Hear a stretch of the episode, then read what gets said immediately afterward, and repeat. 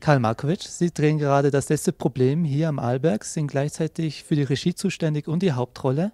Ist es dann nicht ein bisschen die Gefahr, dass man sich selber entweder zu kritisch betrachtet oder nicht kritisch genug?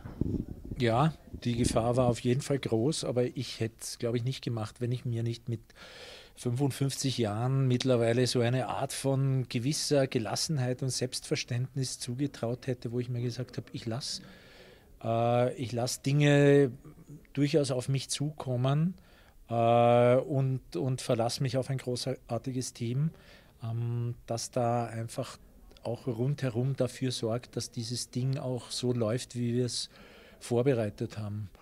Und äh, so funktioniert es auch tatsächlich. Es hätte natürlich auch anders sein können. Man weiß dann ja nie, wie man in Extremsituationen reagiert. Und das ist schon eine.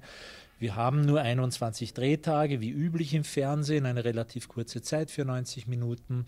Äh, wir haben eine anspruchsvolle Art, die, die Geschichte zu erzählen. Das heißt, das braucht Zeit, das braucht viel Energie.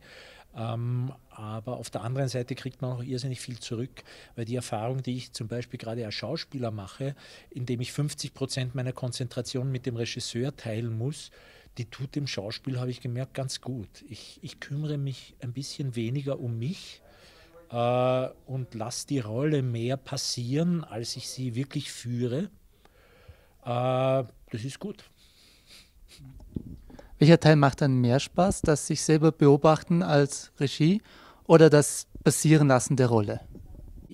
Ich könnte gar nicht sagen, was ich, was ich schöner finde. Das, äh, das ist vielleicht das Spannendste hier beim gleichzeitig Regie führen und Spielen, ist, dass man beides erleben kann.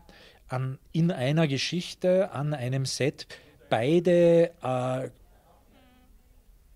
Erlebnisse einfach gleichzeitig hat. Und es hat jede, jedes dieser beiden Erlebnisse, die Sie gerade äh, beschrieben haben, seine, seine eigene Qualität, auch in der Art der, auch in, der, in einer Art der Erkenntnis, wie man dann merkt, die Dinge, die man erstmal wichtig genommen hat, vielleicht gar nicht mal so wichtig sind und welche scheinbaren Details oder Nebensächlichkeiten plötzlich viel wichtiger sind, wenn man sie zufällig herausstreicht oder wenn man ihnen, äh, weil man nicht aufgepasst hat und sie einfach eine Bedeutung bekommen haben und dass man dann flexibel genug ist, sich auf die zu konzentrieren. Äh, das ist schön. Immer dann, wenn man nicht zu sehr fokussiert ist, und das kann ich gar nicht sein, weil ich immer sowohl mich auf mein Spiel auf der einen Seite vorbereiten muss, dann muss ich aber gleichzeitig irgendwie mitbeobachten. Ich kann nie alles ganz machen. Äh, und das hat hier, erzeugt hier auch mit, mit, zusammen mit allen anderen eine eigene Qualität, dass sehr viel passiert. Ich mag Schlampiges, unter Anführungszeichen, Schein, und das ist immer das, was scheinbar passiert, dass Dinge nicht so ganz klar geordnet sind, dass sie nicht so ganz klar auf dem Punkt sind. Und da entstehen gerade hier bei den vielen Ensemble-Szenen, die wir auch haben, ganz wunderbare Zufälle. Sie sind die Hauptrolle, Sie ermitteln hier in einem Mordfall. Wie legen Sie da Ihre eigene Rolle an? Wie sehen Sie sich selbst, in dem Fall jetzt vor der Kamera? Ich habe nie ein konkretes Rollenverständnis. Das ist immer eine Art von seltsamer Symbiose aus dem, was beim ersten Lesen des Textes bei mir passiert, an innerer Vorstellung dieses Menschen, den ich da spiele. Äh, dann kommt das Zweite dazu, das äußere Kostüm, buchstäblich mit dem Kostüm, das diese Rolle dann trägt. Äh, und das Dritte ist dann der Raum oder die Räume, in, die sich, in denen sich dieser Mensch bewegt. Und an, an das, da tastet man sich sozusagen innerhalb des ersten Drehtags oder der ersten Drehtage, besser schneller als langsamer, aber es ist immer ein Herantasten. Man bewegt sich so in die Figur hinein.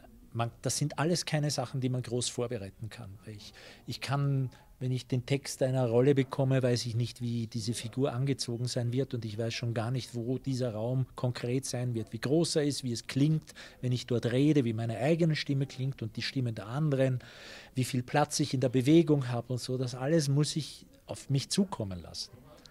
Und das ist dann, da passieren dann Dinge, die sind nicht groß, groß planbar. Ich bin kein methodischer Schauspieler.